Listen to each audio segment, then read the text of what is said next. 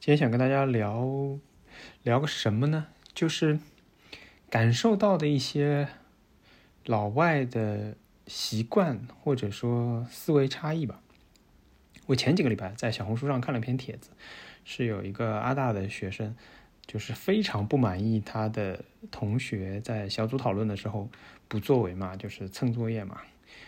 在这边吧，很多作业都是以小组的形式，像我们专业人比较少，只有两个人，但有时候也会要求两两一组，然后交个作业或者上课做个 presentation 什么的。有时候算分，有时候不算分，但是哪怕不算分，你还是必须要非常认真的对待它，对吧？然后，因为毕竟，嗯，又是小课，对我们来说。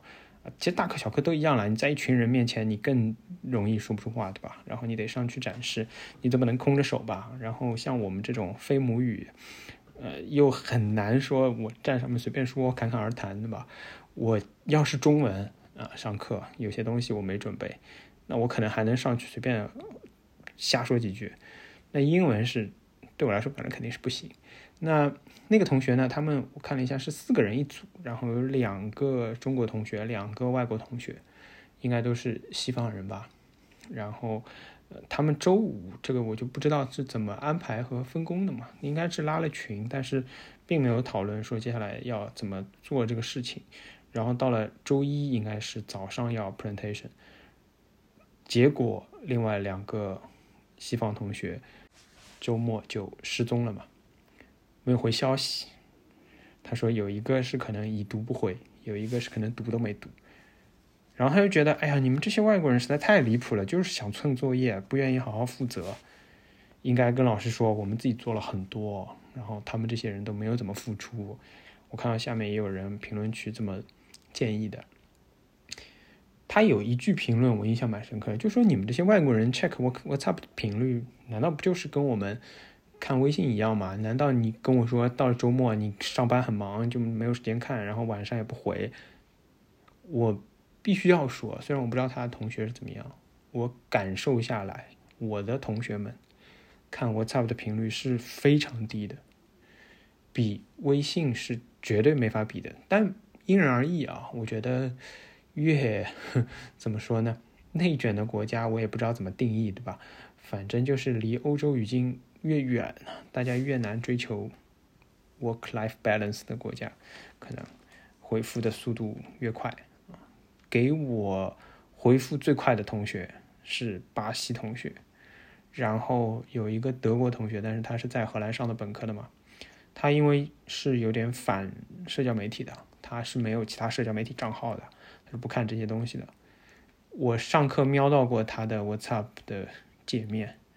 真的就是有一排未读消息，他是不看的。我给他发消息，有我讲另外插播一个这边说的交朋友的一个，我看到有一个非常有意思啊、精确的形容，说这边的友谊都是一夜情式友谊，就跟你今天聊的再好，今天在酒吧里跟你喝的聊的再开心再兴奋，第二天就跟没发生过一样。我这同学怎么样呢？就有一次我们俩在，我们三个还有小峰，在学校酒吧里啊聊到很晚，因为本来我是叫他到我家吃饭的，因为我们俩是有一门课的一个 pair，就是一个 buddy 关系。我说哎，那到我家来吃个饭吧。后来他没有空，结果那天晚上本来也是，嗯，没有计划的，就是下课，然后小峰在我学校，然后我就说哎，既然这样，我就带你认识一下我老婆，然后。本来只是想打个招呼的，然后他就坐下来，然后我们就开始聊天，从大概五点多钟下课，一直聊到六点来钟。哦，然后我就说，那要不我们因为学校楼下就是一个酒吧嘛，我说要不就去酒吧聊吧，坐在那个学校的大厅里面有点奇怪嘛。我说你要是没事儿的话，我们就去酒吧聊吧。然后他说好的。哇塞，就一路聊到了将近十一点，就这种热烈。的氛围啊！回到家之后，我给他发了两条 WhatsApp，一条是是他先问我的，好像他是说那个啊酒钱还是什么，就说要不要分一下还是啥。然后我就后面，因为他回家的时候，是因为他说他室友不开心什么的，给他打了很多电话，然后他可能要回去安慰室友什么的。然后我还礼貌性的发了一条，我就说，哎呀，好像就是占用你太多时间啊，我希望回去之后就是你室友一切都好啊什么的。就这消息啊，过了大概起码一个礼拜他才看，就是我确信他应该没有看，因为我发了不止一条嘛，他不是说看完之后标了未读或者怎么样的，或者他从这个消息不用点进去就能看到内容什么的，所以他肯定是不知道，起码前几条内容他是不知道的。他几乎是一个多礼拜没有看，然后这个同学，因为关现在关系还挺好的，就大家面对面啊，大家聊天啊、玩啊什么的。包括她有非常亚洲的背景，她男朋友是一个在德国出生的越南人啊，他真的是非常亚洲。他会在家做奶茶，还有他看过《舌尖上的中国》，所以他还是挺多东西可以跟我聊的。但是他真的就是。很少看消息，很少回消息。我的其他一些同学也或多或少吧，有一些，比如说有一次约了个早茶，啊，在海牙，然后约完早茶之后，晚上我还发消息提醒他，我说，哎，因为他付的账嘛，我说你把那个相当于他们支付宝的一个东西，我说你把那个链接发给我，我付你钱。他这消息过了一两天才看，然后才给我发。他们更经常的是什么呢？就是晚上，基本上八点以后，我就很少能接到消息了。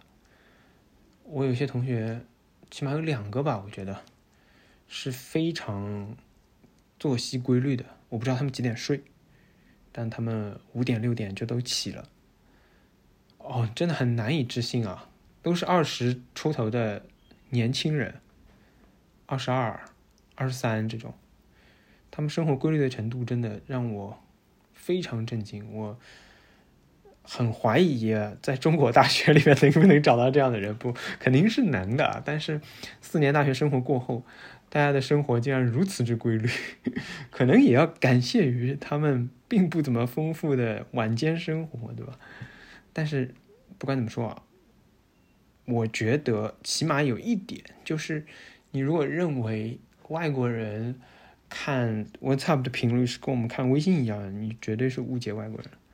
他们真的是很少，因为你说老外吧，虽然其实他们的家庭联系其实比我们想象的要深，但是啊，你真的说他们有什么事情是需要天天跟父母或者怎么样的来沟通的，通过 WhatsApp 来沟通的，真的是很少。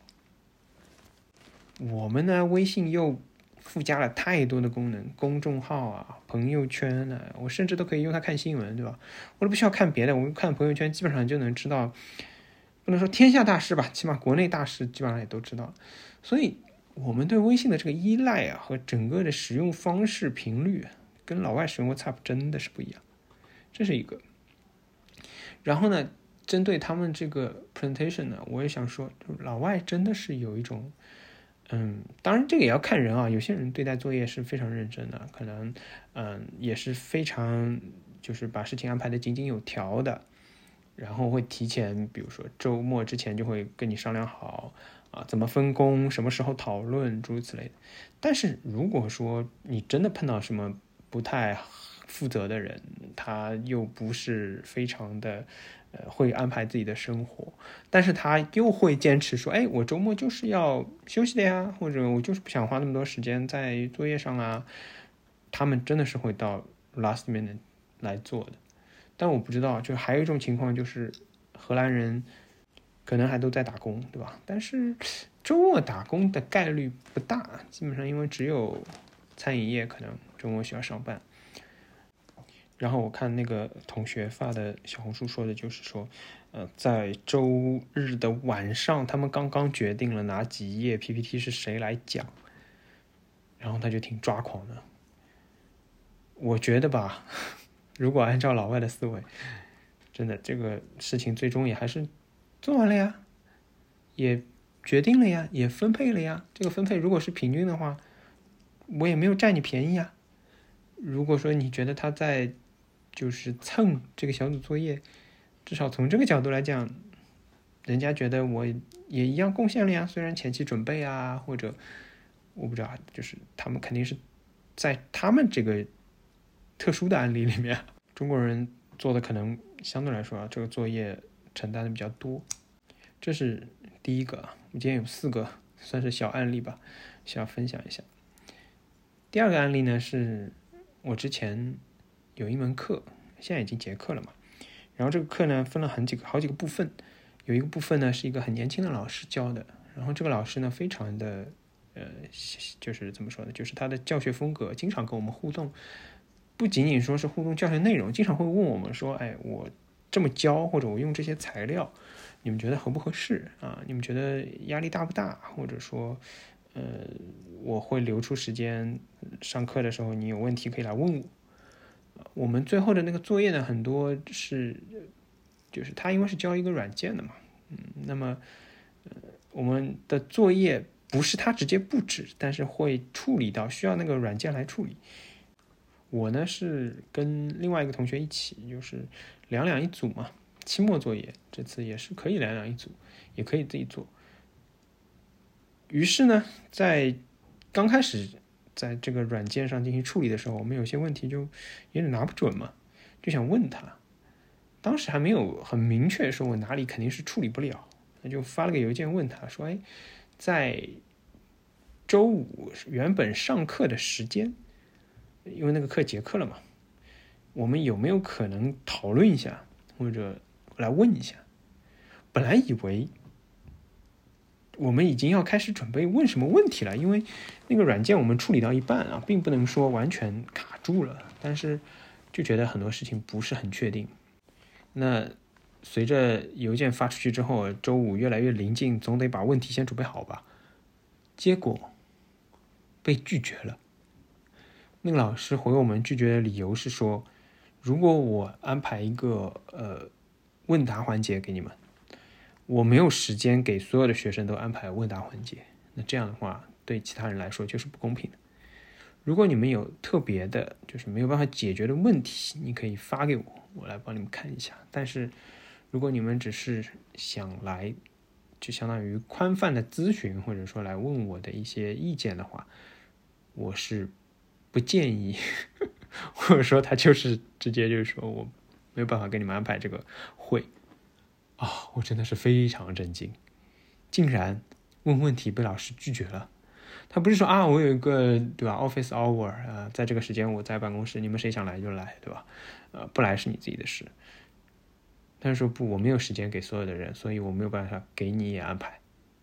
他们的确是在这个平等和照顾所有人的意识上还是比较重的，也许可以这么说吧。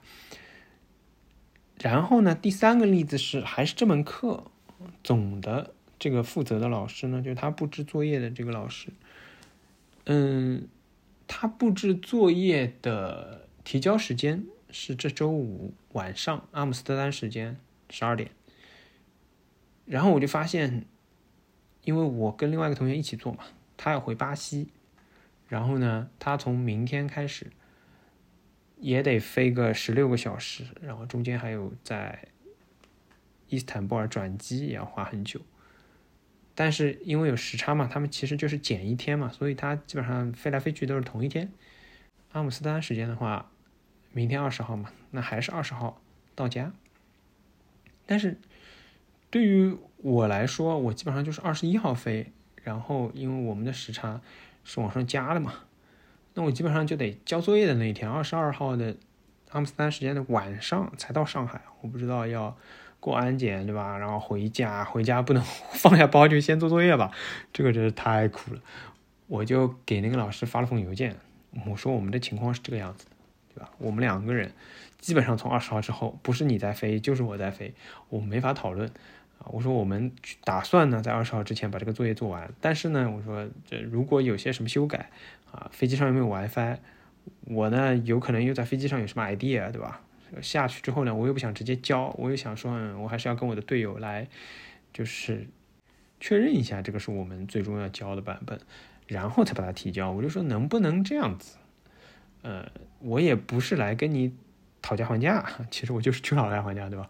我说我也不是说，因为这个老师还说了一句说，如果晚交会有一个比较大的扣分，会扣一分，就满分十分会扣一分，所以也不是不能晚交。我说我也这些规则我也都看到了，但是考虑到我们的情况，能不能这样子？就是也别，我还是这一天晚上二十四点，但是呢，我们能不能就是采取最晚的这个时区？呃，实际上就是上海时间了。我说那就是巴西时间的第二天上午十二点，然后阿姆斯特丹时间的早上大概是七点钟。然后上海时间的晚上十二点，我说我就能把这个事情搞定，而且因为是早，就是巴西时间的早上嘛，我们两个应该能够最终讨论一下，然后就把它提交。其实我有点不吸取教训的啊，说实话，就是仔细想一想，他应该不会为我们一组人开这个时间档。但是呢，有个什么好处呢？就是他在网上。写这个 deadline 的时候，他写错了。这教授写的是周五二十三号晚上二十四点提交。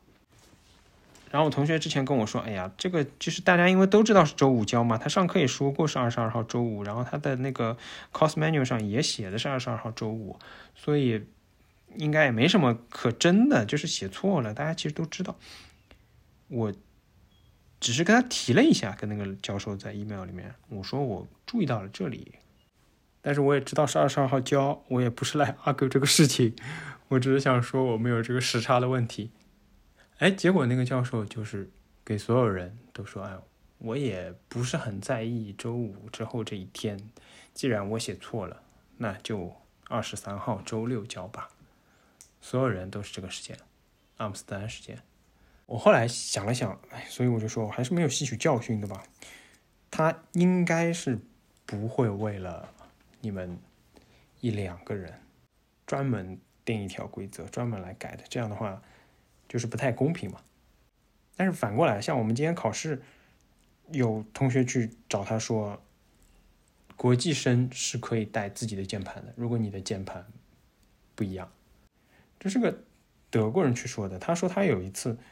考试前要输你那个教管系统的密码嘛？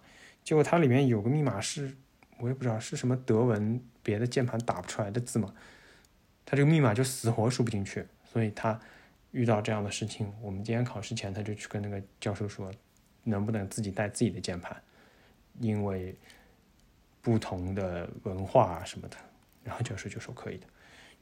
他们更多的是这种要建立规则性的。这规则既然是规则嘛，那就是适应所有人的。最后说一个，就是我那个德国同学，他因为做了我们这个项目的学生代表，所以他也被认定为教职工，这个非常奇怪的一个逻辑啊。但是他是在这个项目的委员会里面了嘛，所以他得到了一张教职工的卡，可以进办公区吧？我觉得应该是这样。除此之外呢？他这个卡还可以在学校刷咖啡，不要钱。然后自从这个呢，我们所有的同学都拿他的卡刷咖啡。他们甚至还计算了一下，如果要凭喝咖啡把学校的那个学费喝回来，得喝多少，对吧？一年，因为学校的咖啡大概是六毛到五毛一杯嘛，少说得喝五千多杯咖啡。即使是他们本地人，我们一万多的学费的就得喝吧，将近三万多杯咖啡，这个。非常离谱，不知道他们脑洞怎么想的。但是，嗯，每个人都会拿他的卡嘛。然后有一天，当时的情况是这样的：我们有两节课，两节课中间有十五分钟休息。第二节课呢，已经是答疑了。然后呢，老师还非常好的就说：“我答疑嘛，你们也不一定要来，然后也不一定是所有人都想答。嗯，所以第一个小时呢，因为这个课还是在嘛，我就。”到现场，因为我们要求的嘛，我们说第一节课其实有课的嘛，十五分钟之前，我们也不可能赶到某个地方。如果你全是网上呢，我们也只不过是找个地方上网而已。他说：“那我还是到教室里来，但是呢，第二个小时呢，如果有人想在网上提问的话，我也可以在网上解答。”然后那个同学就说：“嗯，既然是这样的话，然后每个人都要问，我也不想等，我就回家了。”这样的话，第一个小时你们在这儿打你们的，第二个小时呢，我就上网跟那教授有问题就问。这真的是非常老外的思路，我不知道中国人会不会这样干。但是呢，那天第一节课上完之后，这十五分钟休息呢，他一直没走，因为各种各样嘛，大家快期末了，就在聊事情啊、问作业啊什么的。等我转了一圈回来，我想拿他的卡去刷咖啡嘛，然后我就因为每个人都拿嘛，大家都习惯了，我就相当于有一点那种，嗯，你肯定不会拒绝我的那种，哎，我就叫了他名字嘛，我说你介不介意我拿你的卡？然后他看着我说我要走了，我当时就愣在了原地，因为我也不太确定，这也不是个明确的拒绝。然后教室在里面，咖啡机在走廊外面。你哪怕要走了，我拿着你的卡走到咖啡机刷好，你拿着包走出来，基本上同时我都可以把卡还给你。但是他这么一说吧，我就又有点愣住了，不知道他这句他走了是什么意思。然后旁边正好当时有另一个年级的，也是这个项目委员会的学生。他就说：“你拿我的卡吧，我不走。”但是他后面又跟我说：“啊，其实我也马上要走了，但是我可以再等五分钟。”我就非常疑惑，但是就是这个场景应该已经有点尬了嘛，我又是借卡那个人，我又是很不好意思嘛，搞得好像有人借给你，你也就是要摆脸色一样。我就拿另一个人的卡，我就说谢谢，然后我就走了，我就去。事实上是等我。弄完咖啡回来，我那同学还没走，因为他肯定不是，嗯，不想借给我，也不是对我有意见，因为我们是个小的项目嘛，大家关系都很好。最近这几个月，因为放假啊什么的，还经常喝喝酒啊什么，而且也不是第一次拿他卡了，他来上课甚至会主动问我们你要不要卡。有一次我坐在那里。相当于提前到了嘛，在那学习的时候，他跑过来，啊，坐在一起，然后过了一会儿，他就问说：“哎，你们要不要卡啊？啊，免费咖啡哦。”但是这次，就我想说的是，老外的思路就是，我现在要走了，我就不能把东西给你了。他没有考虑过，其实这个路线上吧是不是其实顺路的呢？或者就是，你说，哎，等我打完啊，你反正要等电梯对吧？但是万一电梯已经来了呢？他的这种思路就是，他是以他为主的嘛，他不希望被打断或者被影响这个节奏。即使有可能，你看我转了一圈，我回来之后他还没走。说这几个例子啊，我就想说他们的这个思路和我们思维上的不同。我真的是要说，如果不是因为我了解我这个同学啊，或者回到小红书上，呃。那些人遇到的，他的同学突然联系不到，那些欧洲人周末不看消息、不回消息，或者最后一秒才分作业，以及有些人可能会遇到，觉得哎，这个人是不是歧视我？为什么所有人都可以用他的卡，等到我用了，他就说他要走了？如果你不是了解他的话，你可能会这么解读的。但是他们的思维，哎，还真的是不太一样。好了，今天就说这么多。总算是考试全都考完了，然后还有最后这一篇文章要交。这篇文章是跟同学一起写的，所以今晚 我也没什么事儿。嗯，因为我同学在写他那部分，我本来说我可以来写的，因为他说他很累，他明天要飞回巴西了嘛。我说啊，那你收拾东西吧，我来写。他还专门打了个 Zoom call 跟我说，你答应我今天不要写。我不知道，反正大家都很客气，但是呢，大家又非常有这个。主体性，因为讨论这个作业，跟他讨论到最后，都已经出现了那种句子，你知道吧？就是他说，啊，希望这次作业做完，嗯，你还你要知道，我还是非常重视你这个朋友。然后我就跟他说，你不要吓我。就你想象一下，这个讨论的，其实讨论不是很激烈了，但大家都各有各的这个坚持，或者说，我觉得我们还是有很多可以。总结的没有处理的非常好。我说的是在安排和思考大家分工的时候，导致我们现在对这个问题的思路不太一样，所以写的是非常在走回头路。因为他写完了之后，我再写，然后他发现他接不上。哎，不过我们现在基本上也讨论出来该怎么干，所以希望等到周五吧，就回到上海之后，可能还要再弄一下，希望这个顺利交差，好吧？嗯，今天的节目就到这里，感谢大家收听，再见。